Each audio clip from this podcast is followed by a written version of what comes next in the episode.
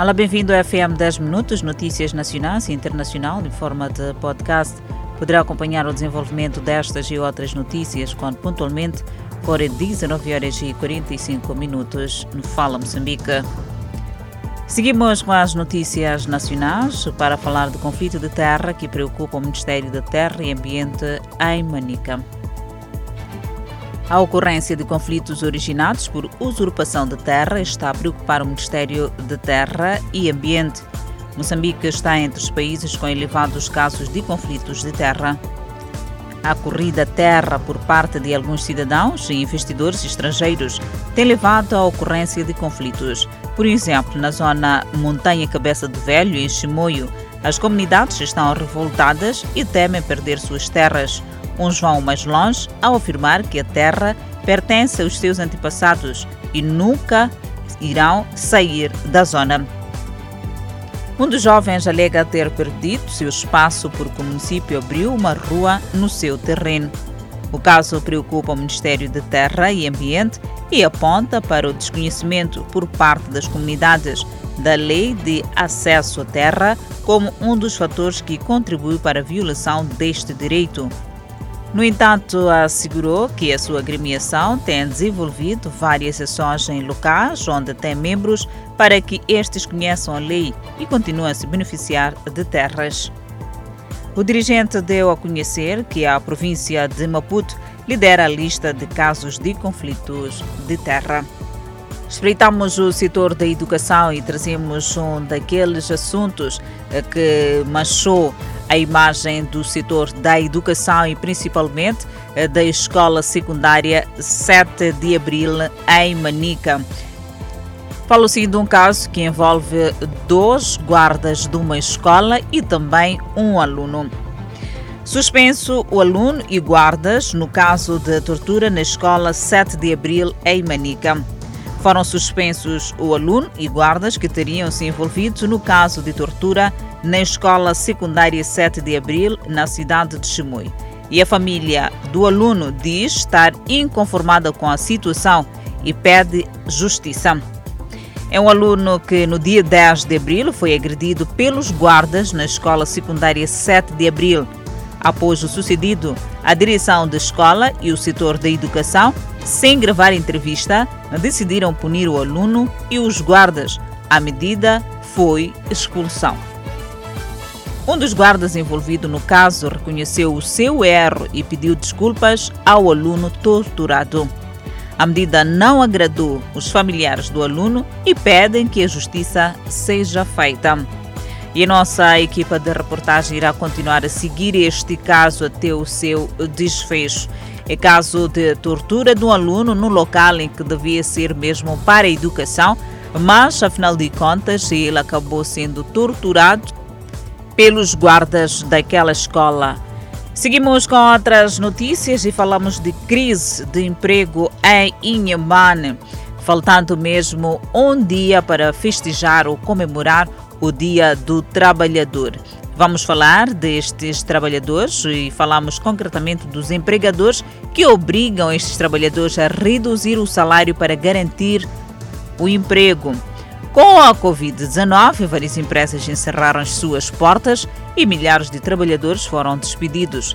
Entretanto, alguns empregadores obrigaram os trabalhadores a reduzir o salário para garantir a sua manutenção no setor.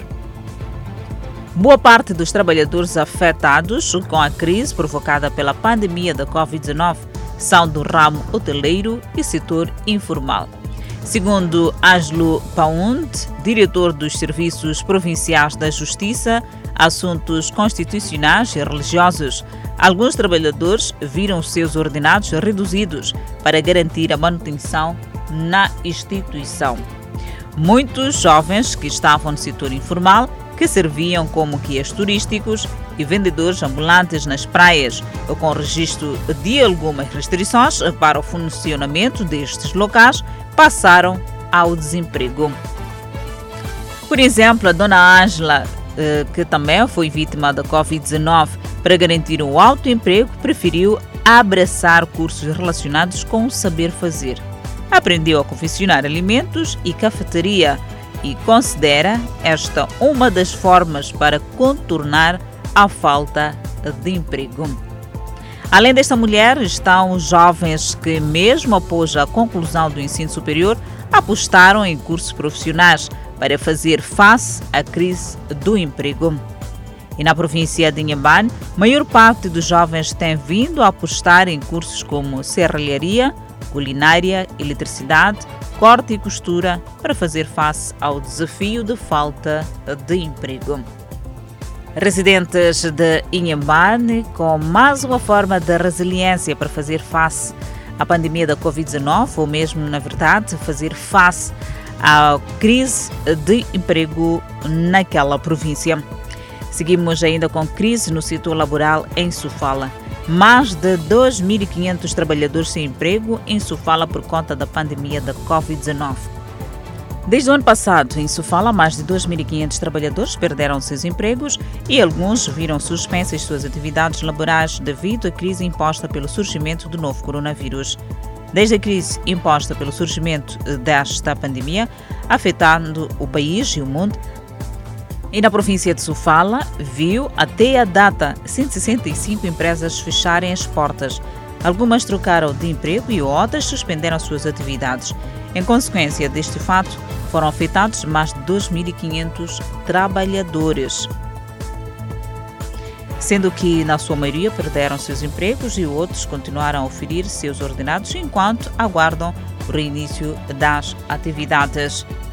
O governador de Sofala, que recebeu no seu gabinete os membros da OTM Central Sindical, disse que, no momento, deve servir de reflexão para, em conjunto, trazer soluções fiáveis face aos desafios impostos pela pandemia da Covid-19 para que haja crescimento da produção nas empresas, redução de gastos e aumento de emprego.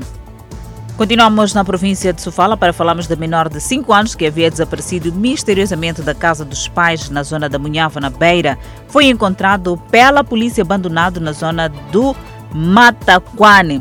O fato ocorre quatro dias depois do seu desaparecimento da residência dos pais. Quando os familiares e a comunidade residente na zona da Munhava tomaram conta do desaparecimento do pequeno Paulino de 5 anos da residência de seus pais, a tristeza e dor invadiu os corações de quem conhecia e convivia de perto com o menino.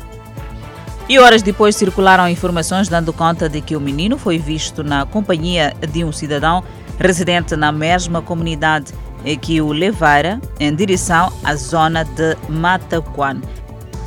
Localizado suspeito, o mesmo negou a referida informação, levando ao desespero a sua família e a comunidade da Munhava, que temia o pior. O menino foi encontrado pelas autoridades policiais por volta das 23 horas de quarta-feira no bairro de Mataquan. Suspeita-se que o indivíduo que esteve na companhia do mesmo optou em abandoná-lo na via pública. Visivelmente satisfeito por terem de volta o seu filho, os pais do pequeno Paulino dizem que, em poucas palavras, o menino explicou que estava numa casa abandonada sem uma alimentação adequada. A avó do pequeno explica que sofreu bastante com o desaparecimento do seu neto. É aqui um desfecho, um final feliz para esta família que já tem o menino de 5 anos no seu convívio. Seguimos com o incêndio no Mercado Central, em Quilimane. Comerciantes cujas bancas foram reduzidas a cinzas no Mercado Central de Quilimane mostram-se revoltados com a idealidade pelo fato de não estar a canalizar apoio financeiro e de facilitação com os bancos para o início pleno das suas atividades comerciais naquela zona. Por outro lado, o cidadão perde a vida na canoa em que seguia no rio Chipaca, em Quilimane. O desabamento da ponte que ligava os bairros de Ivangalane e Sangariveira, na cidade de Quilimane, está a trazer grandes constrangimentos para a comunidade desta zona que se vê em desespero há muito tempo. O secretário do bairro, Jorge Alcântara, explica que a vítima terá se afogado quando regressava dos campos de cultivo, onde fora deixar mantimento para a esposa.